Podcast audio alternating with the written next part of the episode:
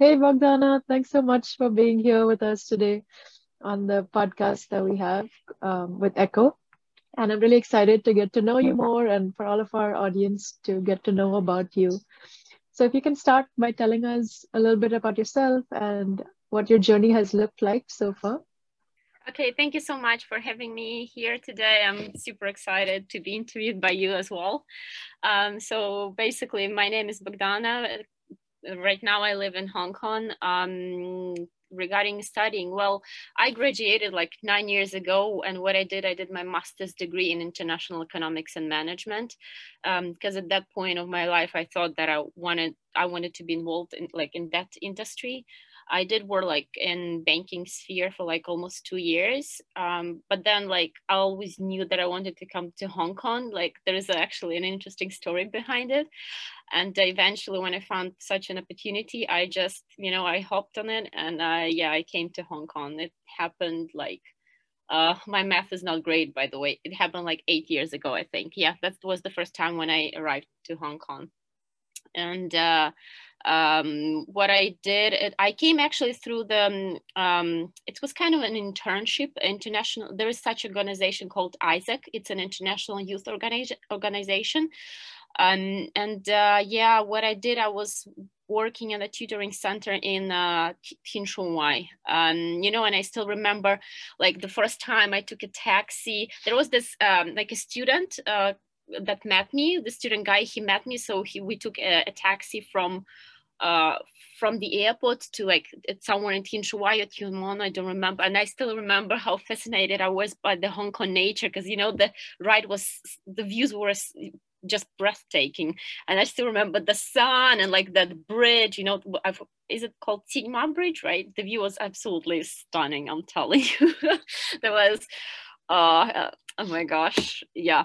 So that was like eight years ago. That was the first time I came. That's when I came to Hong Kong for the first time, and uh, uh, yeah, um, I spent here some time, but then unfortunately, um, I'm not sure if I, I don't remember if I told you I broke my arm because I started doing capoeira, um, and it was very difficult to take to take care of myself.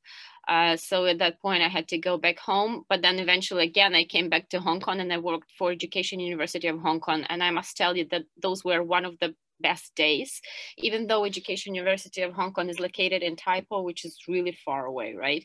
Um, like the, the experiences that I got there, like um, the atmosphere, um, it was definitely very useful. Like I had a chance to uh, work with in, like in a multinational team because we had like eight tutors. So what we did we were organized workshops for student workshops for students there like on total like different topics. We also tried to organize like some events like it was part of our duties. Uh, but it was quite hard by the way to do that because i noticed that like overall people in hong kong they're very timid um, kind of shy. Um, you need to put a lot of effort in order to like uh, make them feel comfortable. Like it's not that it's bad, but it's definitely very different from like other countries I've been to. Um, yeah. Um, but like you know all the experiences that was definitely a great time and i still miss it by the way um, after that after that i decided that um, since I was learning, I used to learn Mandarin before, but obviously no one in Hong Kong, people in Hong Kong do not speak English. So I went to China and I also worked there as a, as a teacher for two years. And uh, then eventually decided to came to Hong Kong. Um, and uh, then the pandemic hit and then I can go nowhere. um, so yeah. Wow, that's amazing that eight years later and you still have such fresh memories as though you just arrived. So I yeah, you know, I. I, remember, I remember it vividly, like honestly, like literally pictures in my head. so I guess Hong Kong has had a big impact in your life for you to remember yeah, it, it, so it clearly. yeah, the, um, as I mentioned before, it was literally like um, I always wanted to, to come to Hong Kong. It was like my dream. So uh, yeah, definitely that's why I remember everything like in pictures and very very vividly, I guess. Amazing.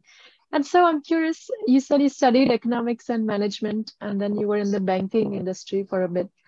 and then you moved over to Asia and you started teaching. So, what made you want to leave banking and leave want, this management? You know, banking, like, um, even if the pressure isn't as big as in Hong Kong, still the uh, the type of work, it's very like typical like i had to work with customers like fix their problems with their banking cards.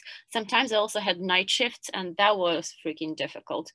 Um, and you like slowly step by step you you i guess you get bored and then you realize that kind of life is actually kind of short and you need to try to do things. Like for example even even if um, i didn't like even if i uh, let's imagine right I, I came to hong kong right and i didn't like it. Even in that case I would not have regretted about something that I did because I usually regret about the things that I haven't done. Do you know what I mean?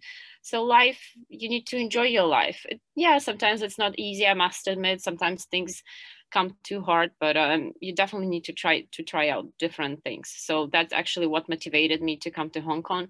And I still remember like how I was when I because I'm originally from Kiev, and I still remember like my parents, my mom helped me uh, to pack and like i remember myself at the airport like i got my ticket because i flew with a stopover in i guess somewhere in like qatar or united arab emirates something like that. And i'm holding this ticket i'm like dana what are you doing? You know nothing about like hong kong. You have no idea what kind of people are there. Like what are you doing? And i for like a couple of seconds i got so scared like my my hands were shaking. I'm not even joking. I was like where do i go? What am i doing? Um, but yeah first like a month or two it was very difficult to adjust to, to the culture. Like everything was very like very different from my culture obviously. So I won't lie, it wasn't easy, uh, but I'm so glad that I overcame all the obstacles and um, sort of problems, right, that I faced here. And uh, yeah, you know, I definitely feel more confident, like 100%. Sometimes the things are not as scary as you think they might be. That's amazing. I feel like that's really inspiring. You took this leap of faith and you moved across the world to a totally new country, new culture, and you started a life and you've been living it for the last many years. Mm. And uh, within that journey, you also managed to go to China and um, oh, work yeah. there, and yeah. then come back. I know. So at what point, I feel like I'm able to survive anywhere in the world. Sorry for interrupting you. Uh, so, what made you want to move to China once you were in Hong Kong, and then uh, what brought you back to Hong Kong after? Um, no, just that uh, I wanted like to learn Mandarin. Uh, like that's what actually was my, my number one goal, right? And it's definitely definitely way easier to learn a language when you are in that environment, right? Um, so uh, and but at the same time, like I didn't have much money for example to go to university and study it right so i thought that like if you work there and you kind of uh, study right you learn the language. Like i found a private tutor and i was taking like lessons three times every week right? So it kind of helped me to earn and learn at the same time. So based on that. But if i definitely if i had more money i probably would have uh, studied there. Yeah so that's what actually uh, made me go there at that point. Yeah. That's great. That's great that you learned the language and um, did you give any exams as well uh, for Chinese? Yes, I did. Uh, for Chinese language, there is such uh, an exam called HSK, which is like Chinese language for foreign learners, right? So I passed. There are like six levels right now. I think they're changing, switching up. Right now, there are like nine levels. So I passed level three. In two weeks, I'll try to pass level four. Let's see what happens. Um, so yeah, yeah, like that. Congratulations! That's great. There's a lot of foreigners when they come to Hong Kong, including myself. We haven't learned the language as much besides picking up some basics for every day. So that's you know, great that you studied. I would like to confess, I tried to learn Cantonese as well, um, but because I started to learn Mandarin before, so when I tried to learn Cantonese, everything literally like mixed up in my head and I got confused all the time. So I decided that I want to learn Mandarin like to, to, to a certain level, right? Where, where, I feel more or less confident. And then I would actually try to learn Cantonese because I, yeah, Cantonese is differently like on a whole new level. Your brain has to be fully prepared to receive the information. Do you know what I mean? But Cantonese mm-hmm. is a wow language. I think like all any person that can speak is uh, at least a little bit, a little bit of Cantonese, it's like this person is a genius so basically there are 7 million geniuses in hong kong i like that i like that. So uh, what kind of advice would you have for students who are trying to figure out what to major in in college and trying to figure out a career path later? Any kind of advice for them Okay, sure. I, I definitely can give you a piece of advice because I myself was uh, at that point. You have to understand there is, because people usually got this sort of a rigid plan in their head. I will study this particular major, I will work this particular job, and this is how my life will work out. I'll spoiler alert, no, it won't. Um, yes, you can try to push things through, but then you might miss on something really good. So if right now you like something, then do that and don't get get scared if it doesn't work out or you lose interest. That those things also might happen. Then you'll be able to switch uh, to different things. So I would say definitely try as many things like in terms of like maybe work, uh, maybe traveling to different countries, whatever things you want to try. Try as many things as you want and always listen to yourself as well like listen to your body listen to your feelings. How do you feel when you talk for example to that particular person or you do this particular job? Do you really enjoy it or you like it just because your parents told you about it? And uh, yeah you definitely will go through very hard times because mm, life always prepares different surprises for us but just remember that those things are for you to grow um, that that will say the main point. Don't get discouraged as well. So i think that's the most important thing. Yeah awesome. Thanks so much for sharing your life advice. I think that's very useful for myself and for the audience today. So can you talk a little bit about uh, teaching and what kind of qualifications would you need for somebody that's come to hong kong or going to china and uh, starting a career in teaching well, you definitely have to contact, uh, ask your employer, right? What uh, what kind of qualifications they require you to have, because it might uh, vary um, vary from place to place. Like for example, if you want to work at a school in Hong Kong, you definitely need like one set of qualifications. If you work for like uh, at a learning center, you might need other types of qualifications.